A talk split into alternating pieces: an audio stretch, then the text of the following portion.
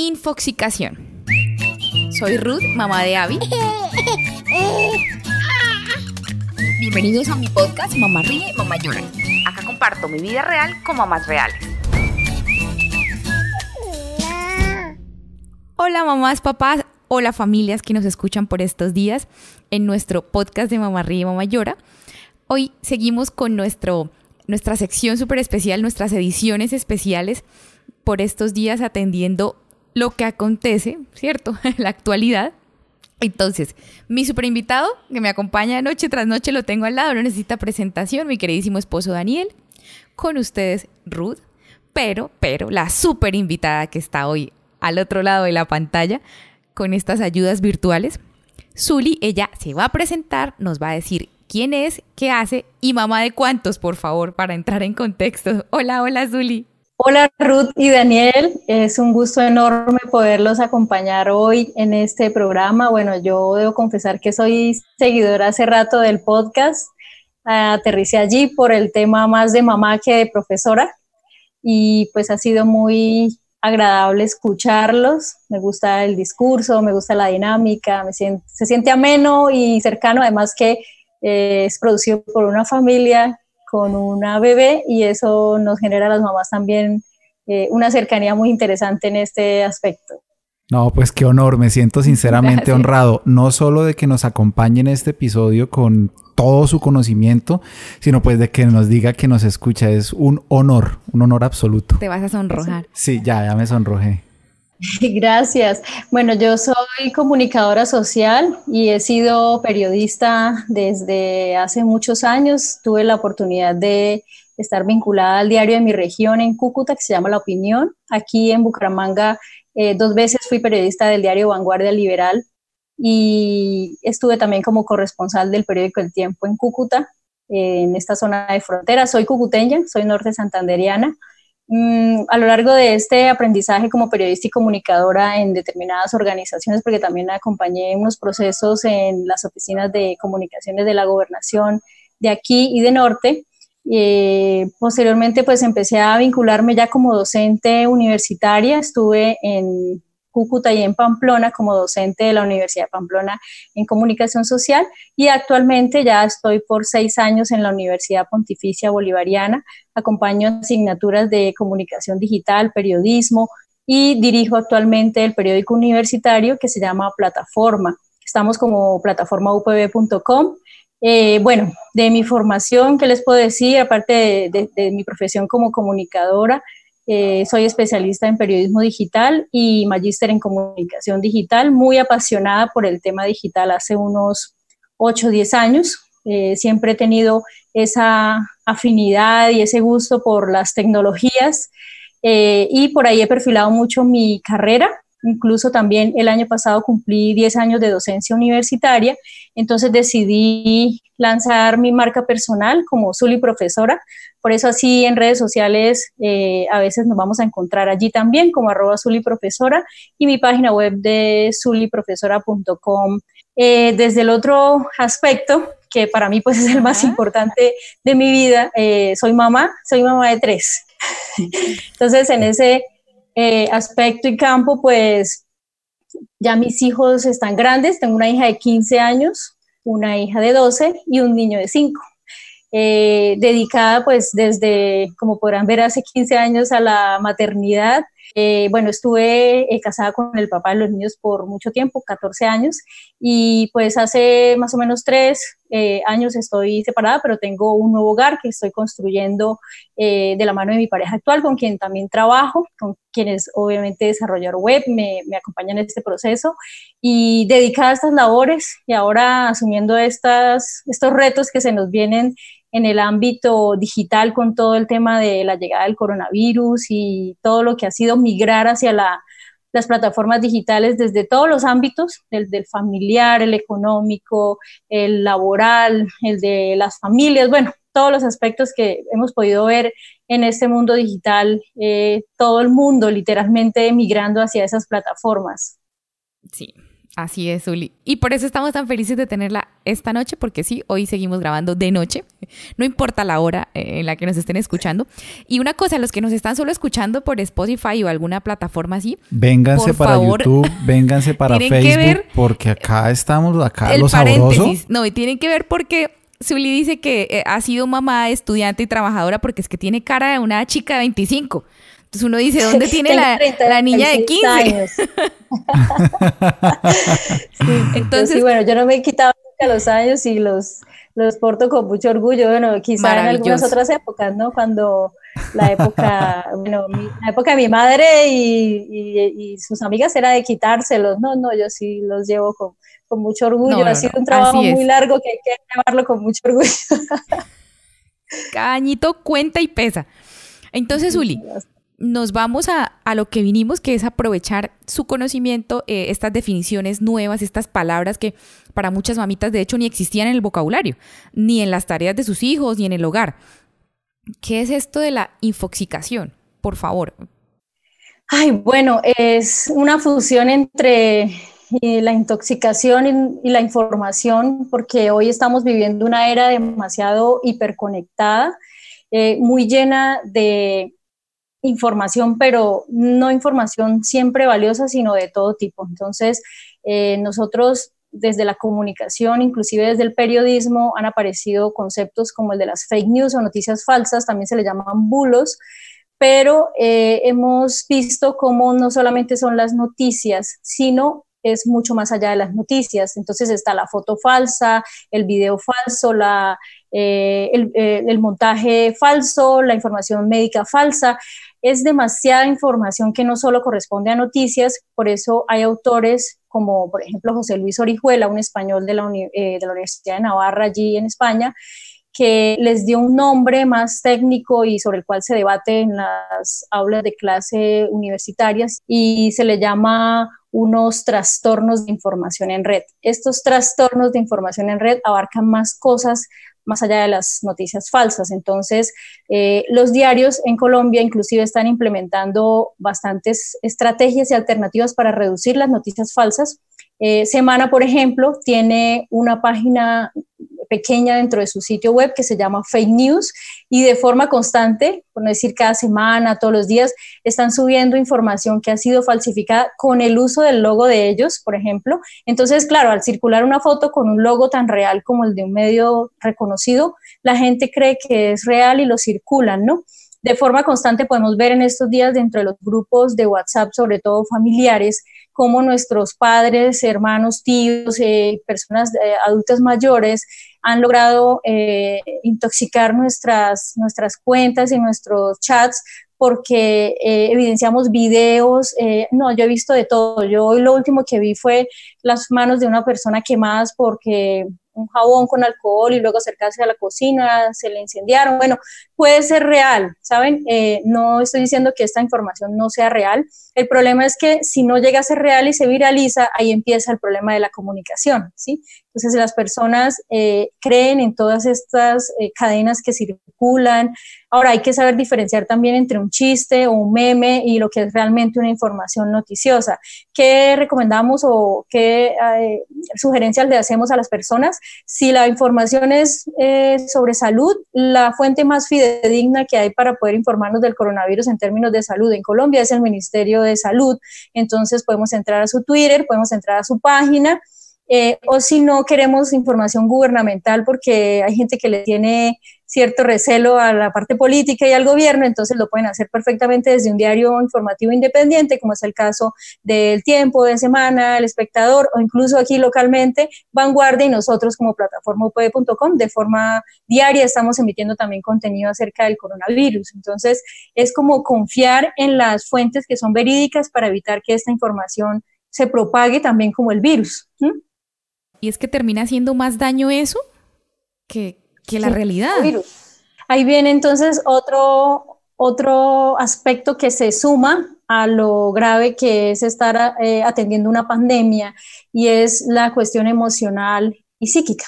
Entonces, eh, las personas empiezan a tener problemas de insomnio, de estrés, de nerviosismo y de miedo a morir.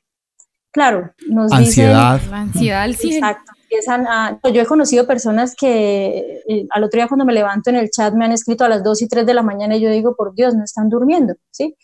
Eh, nos hemos trasnochado porque las dinámicas han cambiado, nos ha tocado asumir otras eh, posturas, otras actividades, pero yo creo que la calma es importante en un momento como este y evitar al máximo estar tan conectados a la información. Yo creo que con dos acciones al día basta. Al levantarnos, sí o sí informarnos sobre cómo está el panorama, qué dicen las autoridades, qué dice el Ministerio de Salud y qué recomendaciones nuevas hay me calmo, me conecto con mis actividades, con mis hijos, mi familia y demás, y al finalizar vuelvo y hago lo mismo para ver cómo transcurrió el día. No necesito más. Sí, eso es lo que eh, nos recomiendan las personas expertas en psicología, en salud mental. No necesitamos más. Tampoco podemos aislarnos de la realidad. Tenemos que saber qué está pasando. Eso sí es real. Y, pero hacerlo de forma moderada para evitar enfermarnos de nuestras emociones. Lo cierto es que la infoxicación, entonces dejamos claro, no es una sobreabundancia de noticias falsas. Yo puedo estar infoxicado con la verdad y eso puede hacerme daño, ¿cierto? Exactamente, sí. Es la moderación de todo lo que tenemos en nuestra vida diaria, ¿no? Yo siempre he pensado que los extremos son vicios y malos.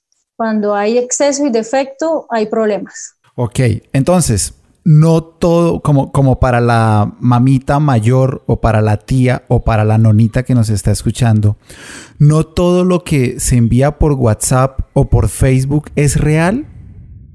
No todo, incluso absolutamente todo lo que está circulando a través de chats y de plataformas sincrónicas, le llamamos plataformas sincrónicas a todo lo que sea en tiempo real, como Messenger de Facebook, eh, mensajes internos de Instagram y todo lo que circula por WhatsApp o cualquier otra plataforma en tiempo real, eh, es susceptible de ser completamente manipulado. Entonces yo puedo tomar incluso esa imagen, cortarle lo que me conviene, ponerle lo que me conviene y asignarle un logo de algo que le dé fuerza y lo empiezo a circular y perfectamente se puede validar como una información creíble.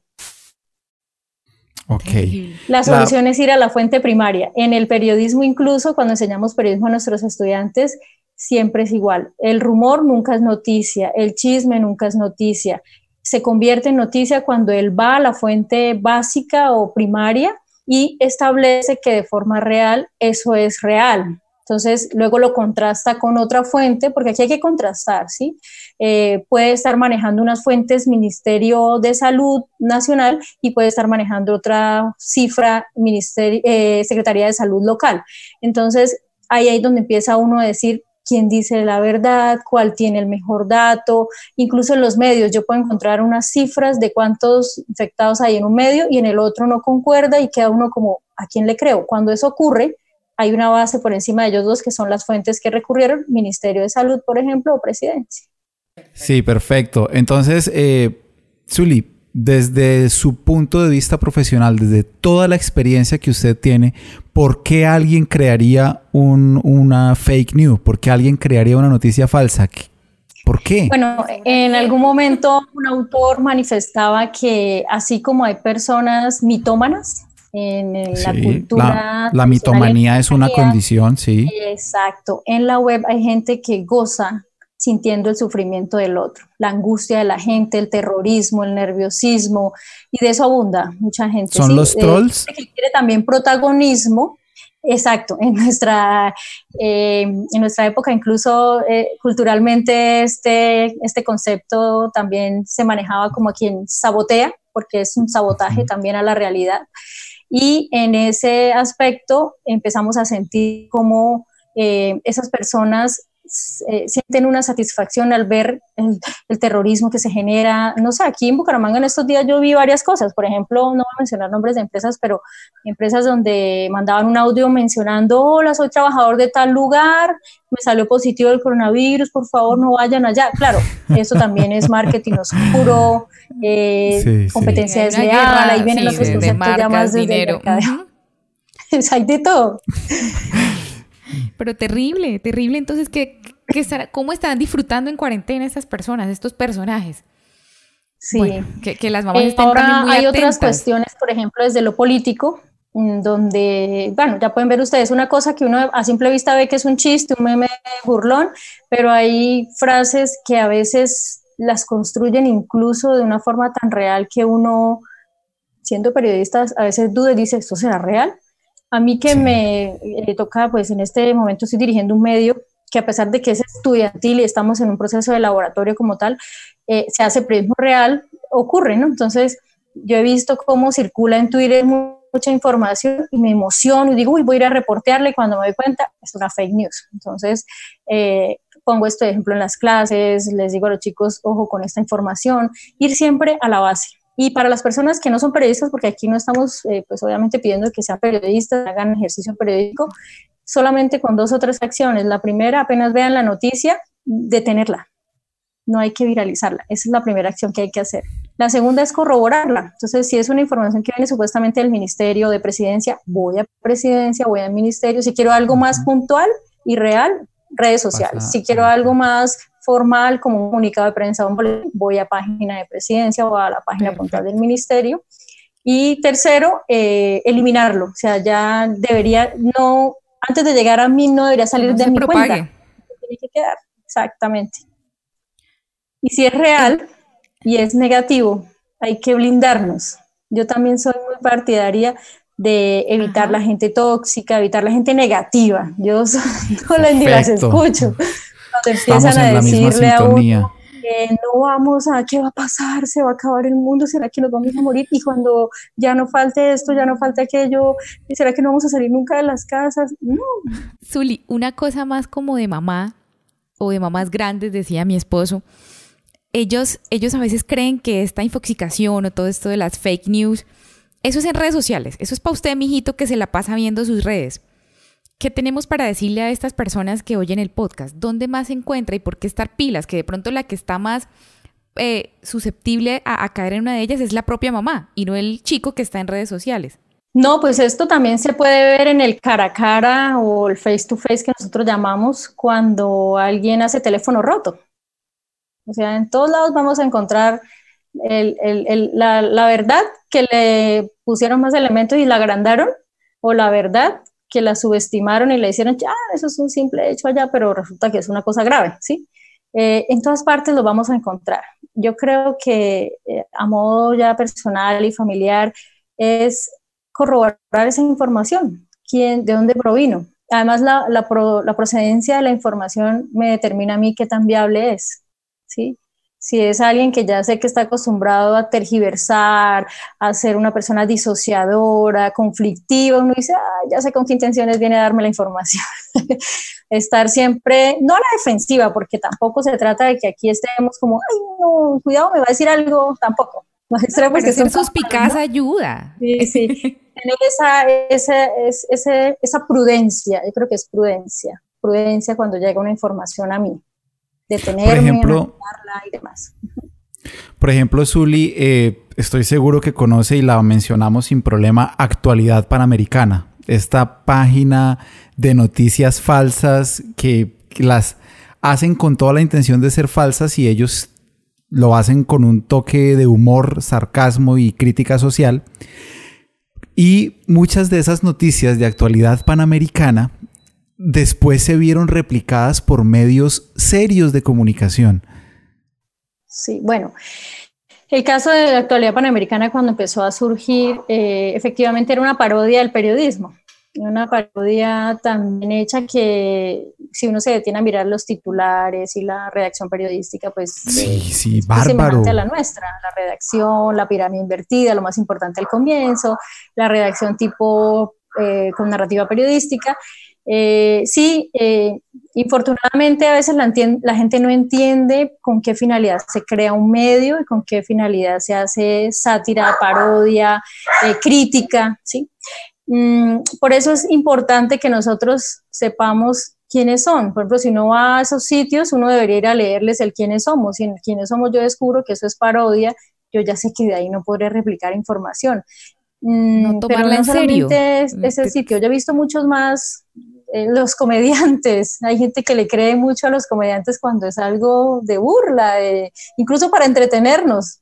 y es, y es viable. Yo, yo contemplo incluso entre el desarrollo de contenidos corporativos y de las empresas que el 10% sea emisión de contenido de, de entretenimiento. Nosotros tenemos también que reírnos, sobre todo ahorita. Yo lo que sí he podido disfrutar en estos días de cuarentena es el, el, el, desfile de memes. Me he reído demasiado. La gente ha demostrado ser muy creativa y curiosa con el tema impresionante. ¿eh? Me he visto unas cosas que con unas uno se siente identificado. ¿Se han visto? Como, uy, esto soy yo. Casi con todas. Y yo le digo a mi esposo, ¿cómo hacen? O sea, es que tienen una mente les da para unas cosas que pues les cuento que hay gente que tiene negocios con esto.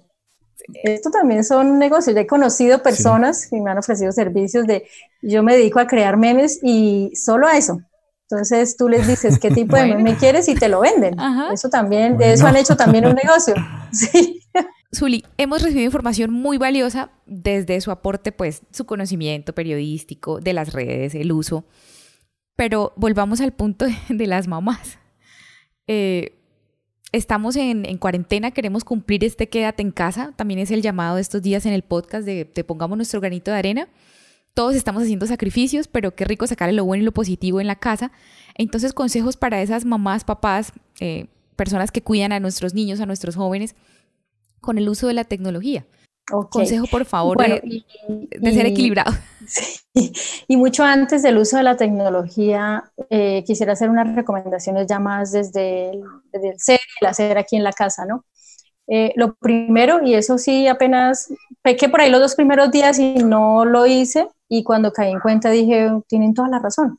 La primera recomendación es seguir llevando la vida como la veníamos trayendo, o sea, al levantarnos a la misma hora, bañarnos, cambiarnos con ropa cómoda, asumir el rol de que estamos todavía trabajando. Mucha gente he escuchado que está con pijama a las 3 y 4 de la tarde, que están desayunando a las 10 y 11 de la mañana, que están almorzando a las 4 de la tarde y que están cenando a la 1 o 2 de la mañana. Entonces, ¿esto qué hace? Que el cronograma o las actividades se corran, se sature todo y va a llegar un momento en que empieza uno con el dolor de cuello, el dolor de espalda y demás, ¿no?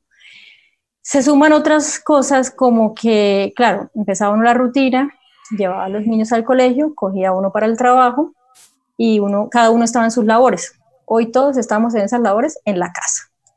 Entonces, el, niño el niño no entiende a veces que es que estoy en una reunión, espere, espere, no, oye, Y empieza con esas muecas, espere, espere, que estoy en una reunión porque uno está en vivo a través de Zoom. Yo también eso Zoom con las clases. ¿Qué día se escuché en una recomendación? Incluso la recomendación la hizo Google y era la recomendación número 5 y decía, dejen la vida fluir. Si su niño se asoma en la clase, que el niño salude a los estudiantes. No le pueden prohibir que salga porque hace parte de la cultura del teletrabajo y hay que asumirla. Sí, Entonces, si tiene una reunión con su jefe, no oculte que usted tiene un hijo, ¿sí? Aquí incluso les decía antes de empezar a grabar, ¿qué hago si Alejo ahorita, escúchenlo, está gritando, saltando, jugando? Pues salta, no hay problema porque Abigail también, sí, Abigail también se nos despierta y nos toca sentarla acá en la mitad y ella empieza a mover y a hablar y eso hace parte de nuestra realidad. micrófonos, mueve cámaras, tiene solo 17 meses. mis tetas la conoce medio Facebook porque ella pide comida en vivo. Linda, sí. claro, y, mire que la recomendación venía de Google. ¿Por qué? Por la proliferación de memes, de información donde la gente se oculta, pero como, donde, es más, hay momentos, porque yo he tenido teletrabajo de noche con Zuli profesora, las grabaciones, una asesoría con un emprendedor, y en esos momentos mi pareja sale con mi hijo de cinco años y van al parque mientras yo me conecto por acá. Pero en esta ocasión, no, no podemos ir a ninguna parte, él no va a poder ir a ningún parque, él está en su casa, es su realidad y hay que asumirlo. ¿Qué le he dicho yo? Y que es otra recomendación que les doy a las mamás, háblenle al niño y explíquenle también qué es lo que pasa. Yo a él le expliqué, le dije, mi amor, la mamita sigue trabajando con esto del coronavirus, ahora está, pero desde la casa, me voy a conectar con mis estudiantes y ellos tienen que escucharme, les voy a explicar una clase y él como sabe quién es una profesora y qué es ponerle atención a una clase, él entiende, ¿sí? Entonces, por ese lado, eh, que nuestra cultura se evidencie. lo mismo el estar listos para una clase, para el trabajo, para una reunión, el hacer uso de herramientas. Eh, he visto de forma muy constante en estos días las transmisiones en vivo para hacer ejercicios, pero no solamente para los crossfiteros o los que hacen ejercicio por montones. Yo soy deportista. Para nosotros. Eh, para la gente normal. exacto. Eh, y es, claro, ¿qué problema viene con el sedentarismo y la quietud? vienen problemas gastrointestinales por la quietud, vienen problemas de obesidad graves, que he visto memes también muy buenos, como que vamos a salir rodando al final de la cuarentena. El cuidado también de la salud, eh, estar quietos sabemos que no es bueno. Es bueno durante ocho horas al día, que son las del sueño, el descanso, pero sí es bueno que nos integremos. Yo aquí hacemos en la noche una hora no es que los burpees o saltamos o una sentadilla o ponemos música y hacemos una rutina suavecita y ya cuando los niños se retiran de esa rutina, con mi pareja y yo pues ya hacemos rutinas más fuertes porque nosotros sí hemos hecho CrossFit siempre, entonces nos exigimos un poquito más pero eso también ayuda a distensionar el cuello, la espalda. A mí me ha quitado dolores que durante el día me han generado cosas que me generan estrés. A mí, a mí se me acumula en el cuello, se me pone el cuello durísimo y me duele. Y hago esa hora de ejercicio y de inmediato esa tensión baja. Esa, esa recomendación también muy buena. Para los niños pequeños, porque Alejo es un niño pequeño e inquieto, es decir, él no se puede estar quieto en ningún momento, se podrán imaginar la acumulación de energía que ellos pueden albergar. Y llega la noche quiere dormir y adivinen qué quieren ellos, botar esa energía por todas partes. Y uno como que, Dios mío, ¿qué hago? ¿Qué hago? Pero sí he visto en las siguientes actividades eh, resultados positivos. La pintura, ¿sí? las témperas, los pinceles, eh, la actividad de colorear, pero además me inventé porque lo vi también en unas cuentas. Yo ahora sigo mamás que hacen y dan consejos porque aquí todas hacen cosas diferentes y de todas nos nutrimos, eso me encanta, ¿no? Y que le hacían unos circuitos deportivos, entonces yo le armé el tapete de FOMI que tiene para cazar las, las letras del abecedario y él está en esa lectoescritura en este momento. Eh, vamos a saltar de aquí a allá, buscamos en el balde las letras escogemos la letra, la cazamos dentro del tapete y salta del otro lado les le pongo los conitos estos naranjaditos de, de patines, ¿no? Luego le digo, vamos a pasar, saltemos el burro, entonces le había puesto un burrito chiquito y él salta el burrito y allá hay un balón y ya hagamos 10 sentadillas. Y volvemos a empezar el circuito, pero le pongo la emoción de un cronómetro, Alejo, demoraste 30 o 40 segundos o un minuto, vamos a demorar menos y le pongo emoción, les gusta, quema la energía, se hace ejercicio. Descarga batería tantico. Y también ven uno, el mentor que le hace esa fuerza, vamos hijo, vamos, ¿sí? Eh, en el caso, bueno, de mi hija que tiene 12 años, eh, ya en una preadolescencia, pues ya es más como de los amigos, mami, yo extraño a mis amigas, eh, ¿no? cuando vamos a salir, esto cuánto va a durar, entonces ya con ella es más el diálogo y trato de llevar también una comunicación que sea grupal entre todos a la mesa y demás, pero también en algún momento recibir recomendaciones que uno con cada hijo debe tener un espacio, solo con ese hijo, ¿no? Entonces, las actividades que haces con ese hijo es con lo que a él le gusta, con lo que a él le llena, luego estoy con el otro, con lo que a él le gusta, con lo que a él le llena, y luego con el otro, bueno. Entonces, el diálogo con las niñas más grandes, que ya implica eh, ¿qué, qué, sientes, qué extrañas de tus amigas, eh, entonces conectémonos con ellas, miremos qué herramientas, no, sí, mami, aquí estoy, ya me vi con fulanita, también tiene tareas, entonces eh, nos pusimos horarios también, porque durante el día mi pareja y yo somos remoto, teletrabajo, y, y las tareas de ellos no dan espera. Las profesoras los lunes envían toda la, la semana, es otra recomendación si los profesores de colegio nos están escuchando, no, matita tu trabajo. He escuchado de muchas mamás esa queja estos días, como que les ponen, claro, les mandan todo lo de la semana el lunes y deben distribuirlo, pero ellos se sienten también muy estresados con este tema de las tareas, ¿no? Eso es por ese lado también. Eh, asumir también que el comedor es un lugar de paz, de diálogo, quizá a veces con el afán de los días, cuando no estábamos en, este, en esta cuarentena, no teníamos ese detenimiento, sino que comíamos de rapidez en la cama o rapidez en la cocina, eh, corra, usted sabe cómo es ese ritmo con hijos, ¿no? Entonces, mirar que ahorita no está ese corre-corre, sino está la calma, sentémonos, comamos con calma y comer a la hora porque si nos salimos de ese 12 a 2 de almuerzo, a las 2 yo ya estoy en clase, a las 4 ya estoy en otra actividad, entonces ponerle un horario a cada cosa, ¿no? Y mi última recomendación de casa es de las tareas que debe hacer cada uno. Como no tenemos quien nos ayude en la casa, Si teníamos, ya no está. Si está la mamá, la mamá también está trabajando o incluso también se cansa de que todos estén y antes no estaban y ella hacía aseo con todos quieticos o no estaban y entonces podía trapear con calma y no le pisaban. Hoy todos están y esa mamá yo creo que se desespera. yo también he escuchado mucho de esas mamitas que se le triplicó el trabajo. Ahí yo creo que la tarea de ustedes eh, como pareja, los hombres como pareja es crucial, ¿no? Mm, yo que he escuchado, bueno, hay hombres que no saben cocinar, hay hombres que sí saben cocinar. Los que no saben cocinar, pues por supuesto vincularse y de pronto dejarse enseñar, o si no quieren apoyar en eso, pueden apoyar en otra cosa, o si no pueden apoyar en nada, el apoyo es no desorden, ¿cierto? Entonces, eso es una regla. una regla es, eh, si hay un canasto de ropa sucia, poner la ropa sucia, el canasto de la ropa pues, sucia. Finalmente, no me en el baño. Últimamente hemos hablado con hombres no, muy finalmente, en este pasillo. Barrer, barrer y trapear no requiere de mayor técnica. Lavar los baños, limpiar con alcohol las superficies. Eso no requiere de mayor técnica y mayor conocimiento. si no somos muy hábiles en otras cosas, bueno, en eso se puede uno desempeñar. Bueno, sí, en cuanto a las rutinas que tienen ahora nuestros hijos acá dentro de la casa, pues acompañarlos también dentro de ese proceso. Ellos también emocionalmente se estresan, ¿saben? Ellos eh, si tienen muchas tareas porque antes mm, las resolvían era en la clase y la cultura era estar en las horas de clase en su colegio, pues obviamente se van a sentir afectados. Socialización, los niños por naturaleza son felices socializándose, además están en un colegio a veces donde hay 100, 200, hay bulla, hay niños gritando, aquí ni siquiera el parque se escucha con niños, entonces también es complejo. A veces no crean, a mí se me han estresado, se me han puesto como y lloran y como y uno no haya qué hacer, ¿no? ¿qué me invento? Pues hay que mirar qué hacer en los pasillos, hay que mirar cómo saltar en la cama.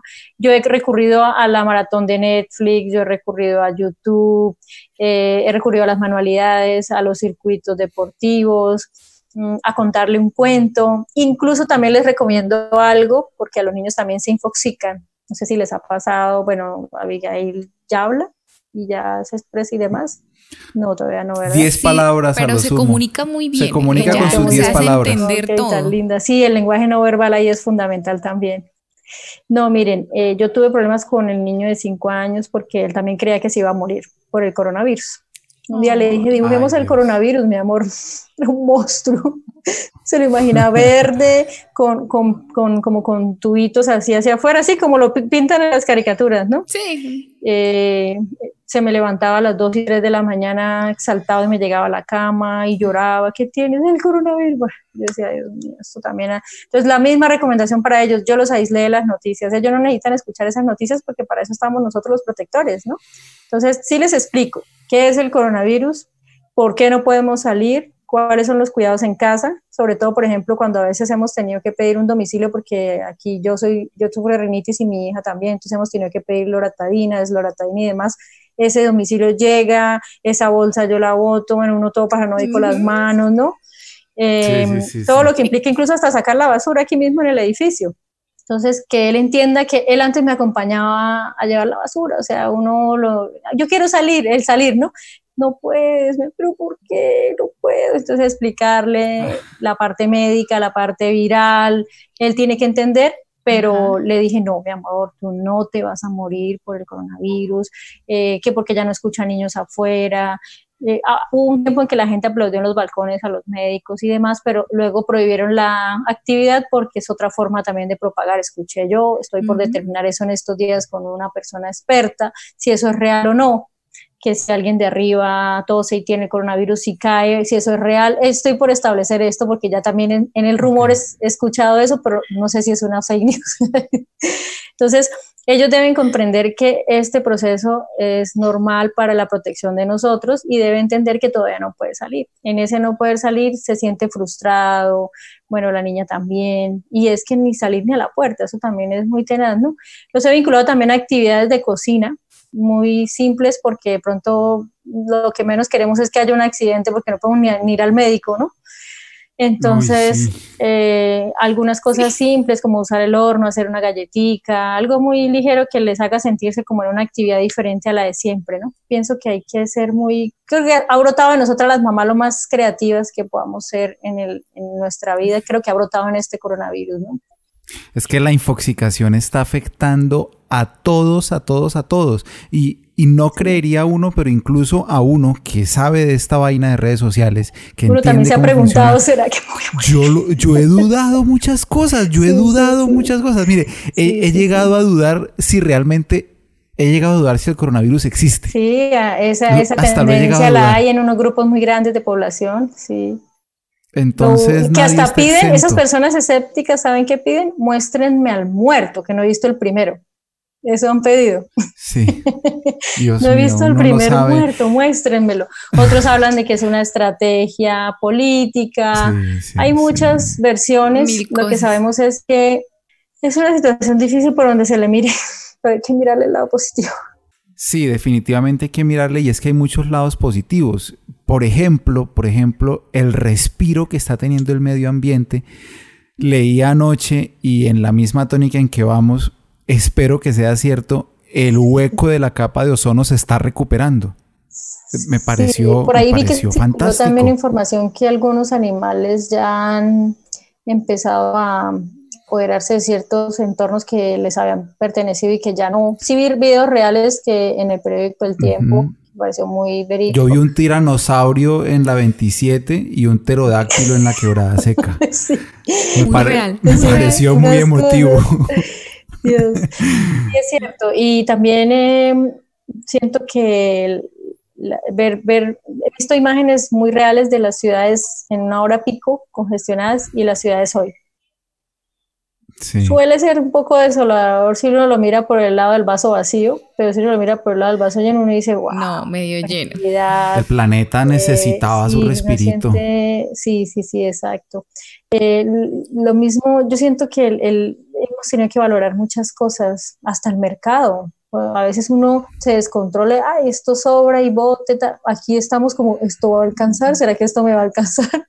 ¿Cierto? Nos fuimos como austeros en medio de la crisis y austeridad. mucho en los otros, ¿no? Yo a veces digo, bueno, si no va a haber mercado, verduras o frutas y demás, uno, yo a veces he pensado, ¿será que el vecino de uno ya tiene? ¿Será que allá sí están comiendo bien? Incluso la familia de uno que está en otra ciudad, ¿no? ¿Será que sí están teniendo una vida digna? Por ejemplo, mi papá en este momento tiene problemas para reclamar la pensión me decía, ¿cómo hago? Ahí estoy con el proceso llamando al Banco Agrario a ver cómo él va a reclamar su pensión si no puede salir de casa y no tiene ahorita, ya se le acabó su dinero y necesita abastecerse de alimentos para poder surgir. Además tiene diabetes, tiene miedo, pues tiene mucho, mucha vulnerabilidad, ¿no? Tiene 72 años y es eh, una persona vulnerable para este virus. Igual mi madre también. Y es que los medios, y es que los medios ya mataron a todo el que tenga 70 o más, ya los medios lo mataron. Lo que pasa es que sí, sí fue cierto en Italia que personas de mayores de 80 y eh, hay un egresado nuestro que también me contó que no era de mayores de 80, sino de 60 hacia arriba, que sí era real. Y yo dije, wow, pues viniendo de alguien que está allá, este chico que es egresado nuestro vive allá y, y yo dije, wow, bueno, si este tema es real, pues sí es preocupante, ¿no? Lo que pasa es que, claro, es como todo virus y toda enfermedad, ¿no? Si, si llega y ataca un cuerpo que no está sano, hay más vulnerabilidad eso es de ahí, ¿no? Entonces son más cuidados, hay de más, de, tener más cuidado, ¿no? Y, la alimentación. Eso también me ha servido, saben, mucho para que mis hijos entiendan que comer verduras y frutas es bueno. Por primera vez están comiendo verduras. no sé si le pasa más de una mamá. yo he tenido no, mamá, no, tengo un esposo al lado que ya lo va entendiendo. A mí, yo personalmente, este, no me gustan los granos ni las verduras, solo me gusta Solo me gusta la proteína, la proteína y una harina. Y pues estos días en, conciencia de que si la vaina no mejora, eh, tal vez en 3, 4 semanas voy a estar anhelando ese grano, me lo estoy comiendo. Para el verdura era tomate. Un tomate al almuerzo. Ahorita estoy comiendo pues pensando que hay mucha gente que quisiera esto, que este, este plato de frijoles de lentejas sería un manjar para ellos, no lo voy a despreciar, o en tres semanas no sé si me vaya a hacer falta, se lo voy a dar a mi cuerpo ahorita para que lo procese. No solo niños, niños grandes también. Yo he tenido que asumir el reto de tomar agua. Yo soy muy flojita para eso. La tomaba porque entrenaba y bueno, la hidratación es buena, pero no soy muy buena para tomar agua y en esta quietud y en este también calmémonos, hay que hidratarnos, eso, hay tomar agua.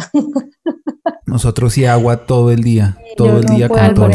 pero aquí con, la cuarentena sí. Ah, bueno, los animales también, ahí va pasando mi gatito. Ya lo vimos. Zuli, y también ha sido hasta bonito tener tiempo de usar bien la tecnología y hemos llamado a primos, a tíos, una videollamada al que dábamos por sentado que estaba ahí o que lo íbamos a ver en dos días. Bonito, bonito saber dar uso a estos medios de comunicación también entre las familias, con los niños que no pierdan el contacto con los abuelitos, con los tíos. Sí, las, las tecnologías juegan un papel importante para las, acercar, ¿no? El uso excesivo de la tecnología tiende a llevarnos a una deshumanización. Eh, yo creo que es una de las desventajas de usar tecnología, ¿no? Deshumanizarnos, eh, salirnos de, del contacto físico, de estar con alguien de cerca, mm, reducir todo en WhatsApp, ¿no? Y en este caso nosotros yo creo que debemos aprovechar mejor para cortar la distancia, preguntar cómo están. Yo debo confesar que sí extraño mucho mi actividad física de la universidad, ¿no? Y recorrer el campus, es un campus muy lindo, muy verde, ver a mis estudiantes, a mis compañeros de trabajo, a pesar de que nos reunimos así de forma virtual, no es lo mismo, ¿no? Entonces, eh, son cosas que se extrañan. para quien la tiene. No, extrañar hasta incluso ir a mercar, porque uno, yo no sé a ustedes, pero a mí me fascina mercar, ¿sí? Ir a, escoger los elementos de la casa, nosotros disfrutamos mucho Disfrutamos abastecernos, es como, a mi amor, Charlie, tienes que ir solo tú, yo no voy a ir, bueno, y uno como el elegido.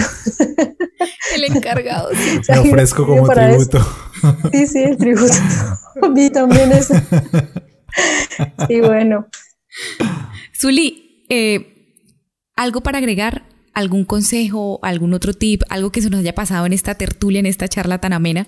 Sí, de para, para que quede en mente. Que las mamás miren también una posibilidad de emprender y hacer algo si la actividad comercial que tenían ya no está. Puede haber una mamá que tenía una tienda y ya le tocó cerrar. Puede haber una mamá que tenía una venta de bolsos o zapatos físicos y le tocó cerrar eh, he visto muchas personas en angustia del sector empresarial. Eh, ¿Qué oportunidades hay ahorita también? Y decirles a estas mamás, migren, no den por hecho que se acabó el negocio, sino migren a la web, migren al, migren al mundo del marketing digital. Y si no tenían negocio, pero están hoy con ganas de hacer algo porque este encierro las tiene estresadas, emprender también, montar o montar un sitio que les permita hablar desde lo que ellas saben, ¿no? Yo creo que todos tenemos un punto de experiencia en algo y qué chévere compartir ese conocimiento con otras personas y usar las redes para que ese conocimiento vaya a, otras más. Ese sería mi consejo. Qué buen consejo. Muy, muy sabio ese consejo. Zuli, me siento sinceramente honrado contento, satisfecho con esta. Pídele un autógrafo digital. Voy a mandar un postillo para tomar café, tan pronto salgamos de este encierro, una agenda también. Tan bella. Sé que mueve redes sociales, sé que capacita a personas, sé que capacita a empresarios.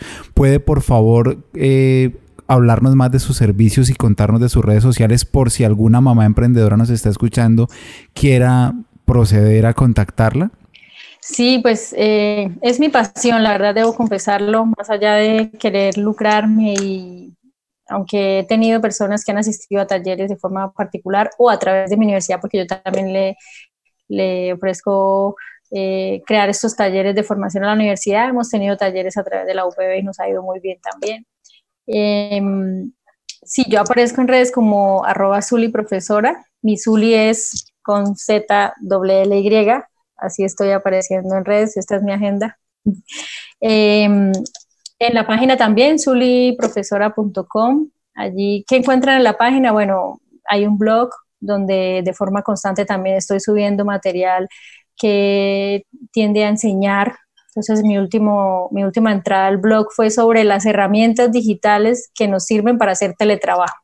Entonces mucha gente se sintió como agobiada a través de dónde voy a hacer reuniones, si soy profesor, cómo veo a mis estudiantes. En el canal de YouTube, donde no le, no le he hecho mucha fuerza a la parte del canal, porque no me dedicaba a la producción audiovisual, pero de vez en cuando subo allí un tutorial. Entonces el tutorial más reciente es cómo crear una evaluación online para estudiantes de universidad o de colegio a través de Google Forms.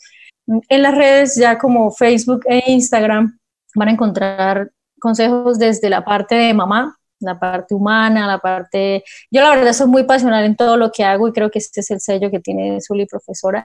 Yo soy apasionada como mamá, entregada al 100, yo soy apasionada como profesora, como mujer, bueno, en todo este aspecto de la enseñanza es pura pasión, me encanta, me fascina, entonces ahí van a encontrar consejos de todo tipo como mamá, bueno, van a encontrar también eh, a mis hijos, a mi pareja, tenemos eh, una familia ahorita muy linda y van a encontrar también mucha enseñanza en torno al marketing digital. Eso es una de las fuerzas que he hecho entonces para que un sitio web, para que un blog, porque las dos cosas son diferentes, eh, cómo crear una identidad corporativa, cómo crear un contenido de valor y todas las asesorías que se puedan imaginar. Hay una labor social muy bonita que me gusta hacer con las comunidades que no tienen el acceso ni a educarse ni a formarse, pero quieren hacerlo, entonces no es sino que me digan y también estaré allí. He acompañado a madres comunitarias para enseñarles cómo montar un negocio online, eh, hay una fundación en Bogotá con niños que son habitantes de calle, que han estado en calle, pues ya son tomados por esta fundación.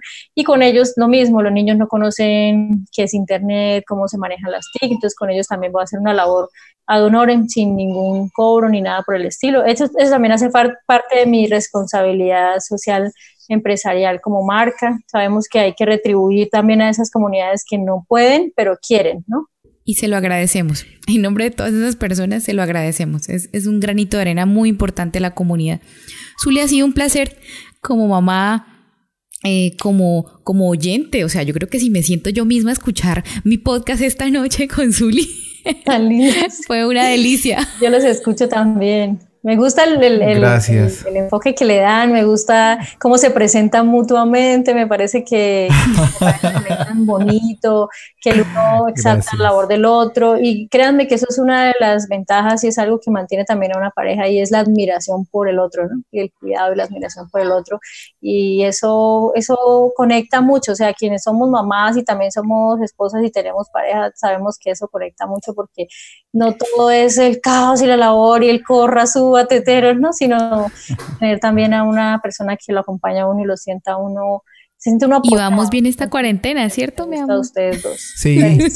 Gracias. Ay, gracias. No, pues nosotros lo hacemos primero a modo de terapia porque es una terapia espectacular Así empezó por el baby blues de mi cuarentena. Y segundo, para crear contenido de valor, contenido que aporte, contenido que va más allá de mostrar las nalgas simplemente por mostrarlas, contenido que va más allá de, de tonterías sin sentido, para demostrar que es, Internet es una herramienta espectacular al alcance de todos. Y, contagiarnos, ¿no? De esa buena actitud, de esa buena energía. Hoy, yo creo que hoy rompimos, rompimos esos, esos niveles. O sea, hoy la sacamos del estadio espectacular. Y trasnochamos a Zully y la dejamos sin voz para sus clases de mañana. Espectacular este episodio, me fascina. La usamos. Me fascina, me fascina este episodio. Estoy muy feliz. Yo me sentí como en una junta de lluvia de ideas con Zully hoy, de tantos tips y consejos. Zully, sinceramente agradecidos, no le vamos a quitar más de su valiosísimo tiempo. Un abrazo a la distancia. Un abrazo a la distancia. Bueno, y espero conocerlos algún día. Estamos en el mismo departamento, en la misma región. Sí, estamos. Eh, estamos en zona pujante. Vamos, vamos, a, vamos a sobrevivir a esta cuarentena y y nos reunimos y nos tomamos algo rico. Un café. Yo me voy a despedir por este lado de las mamitas. Mi esposo es el capuchino. Él solo se entiende con los capuchinos. Se, volvió fino después de grande. Me voy a despedir por este lado de las mamitas y, y, un abrazo, feliz noche, feliz tarde, feliz mañana, si nos escuchan, si nos ven, ojalá se aprovechen muchísimo estos días de, de quietud, de, bueno, de algo de calma en casa, para dedicarle al, podcast y a esta charla. Hasta aquí llegó este episodio del podcast. Quédate en casa y no te pierdas el próximo.